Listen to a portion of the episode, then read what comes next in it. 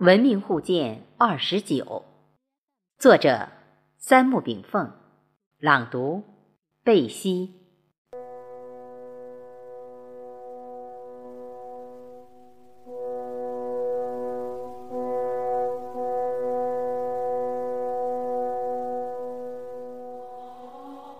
在人类命运共同体的构筑过程中，东西方文化大融合将是历史的必然选择。但问题是，以谁为主，以谁为辅呢？这将在东西方文化软实力同台竞争斗争的过程中逐渐决出胜负。但我们东方文化传统，世界抱有必胜的信心。这是东方的包容性与同化性决定的。我对西方文化沦为东方文化的附属，并最终被东方文化所汉化，同样抱有信心。这是西方文化自身所固有的分裂性和利益性决定的。这个结论是否正确，不是我本人的妄大臆断。让我们再回到。东西方文化的源头，去追根问祖，共同走向两种文化的深海区。西方文化的源头不是来自古希腊、古罗马，而是来自西亚的闪米特人。闪米特人生活在五千年前的地中海东南的沿岸地域。是一个来源自闪米特宗教经书《圣经》中对诺亚的儿子闪姆的形容词。人们将这些种族的后人统称为闪米特人。闪米特人的概念来自古希伯来人在圣经中对各种种族来由的记载。凡文化与语言上跟他们接近的种族，既被认为是闪姆的子孙；反之，希伯来人的敌人经常被他们认为是韩的后代。在创世记载中，闪姆的儿子是埃兰人、亚述人、亚法撒人、路德与亚兰人、亚拉姆。及亚述人、加勒底人、新巴比伦、塞巴人、希伯来人与阿拉姆人共同的祖先，他们的语言有着紧密的关系，都被纳入闪语族中。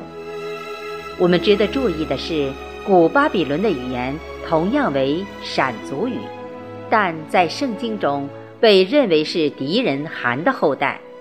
这可能是圣经记录人的偏见所致，或受希伯来文化的冲击。闪姆在圣经中同样被认为是埃兰人的祖先，而埃兰语并非闪语族的一支。一般认为，古闪米特人以游牧畜牧为生，生活在撒哈拉北部地区。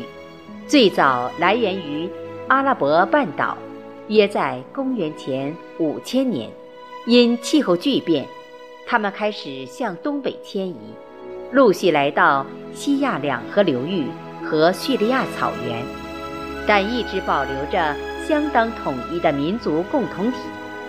至公元前三千年初，闪米特人按照语言明显的分为东西两大支。东闪米特人生活在两河流域的北部，操阿卡特语，在与苏美尔人接触中吸收融化了对方的语言。自公元前三千二百年至公元初，其代表为阿卡德人、巴比伦人、亚述人。按现代历史学家的分类法，此支被称闪米特北支。西闪米特人又分为三个分支：一是西北支，系指分布在巴勒斯坦、叙利亚、美索不达米亚北部的各族；最早的代表为阿莫里特人、迦南人、乌加里特人，约在公元前两千年后；又有腓尼基人、犹太人、阿拉米人、莫阿比特人、亚奥地人等。第二支中支，现称闪米特南中支，约在公元前两千年至前一千年，其代表为利西亚尼特人、萨姆德人等。随后统一共称阿拉伯人。阿拉伯人是闪族中最年轻的一支，起源于阿拉伯半岛。七世纪，随着伊斯兰教的兴起，开始了闪米特人的一次大迁移，现分布在埃及、苏丹、摩洛哥、阿尔及阿尔及利亚、伊拉克、沙特、叙利亚、也门、突尼斯、黎巴嫩、约旦、利比亚。科威等国家，按方言、历史文化传统和地域，可分为四十七个民族。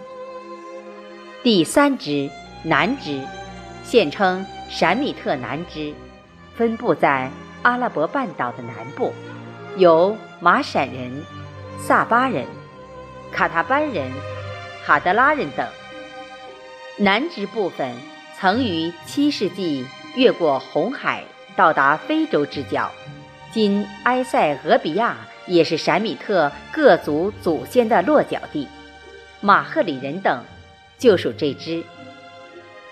从这些技术来看，阿拉伯半岛可能是闪族的摇篮。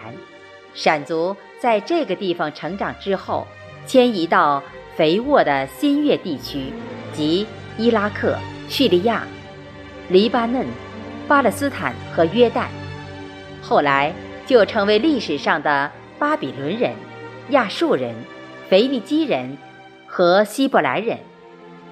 说阿拉伯半岛是纯粹的闪族文化的发源地，也言之成理。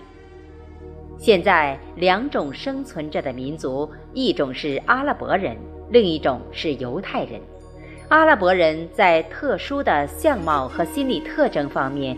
仍保存着闪族人的特征，比犹太人要丰富得多。据此可知，创造犹太教和基督教的希伯来人、犹太人，创造伊斯兰教的古来士人、阿拉伯人，他们都是闪米特的后裔。闪米特宗教上的闪米特，指与闪米特语言有关的宗教，所以犹太教、基督教与伊斯兰教。经常被后人引为闪米特宗教。虽然现在的人们多用亚伯拉罕诸教来形容代替闪米特宗教，一个真正全面的闪米特宗教，包括在亚伯拉罕诸教兴起前在西亚流行的一些多神论宗教和一神论宗教。准确地说，亚伯拉罕诸教。为闪米特一神诸教的后继，属闪米特诸教的分支。随着西亚的多神论宗教逐渐消失，后人常常直接将亚伯拉罕诸教称为闪米特宗教。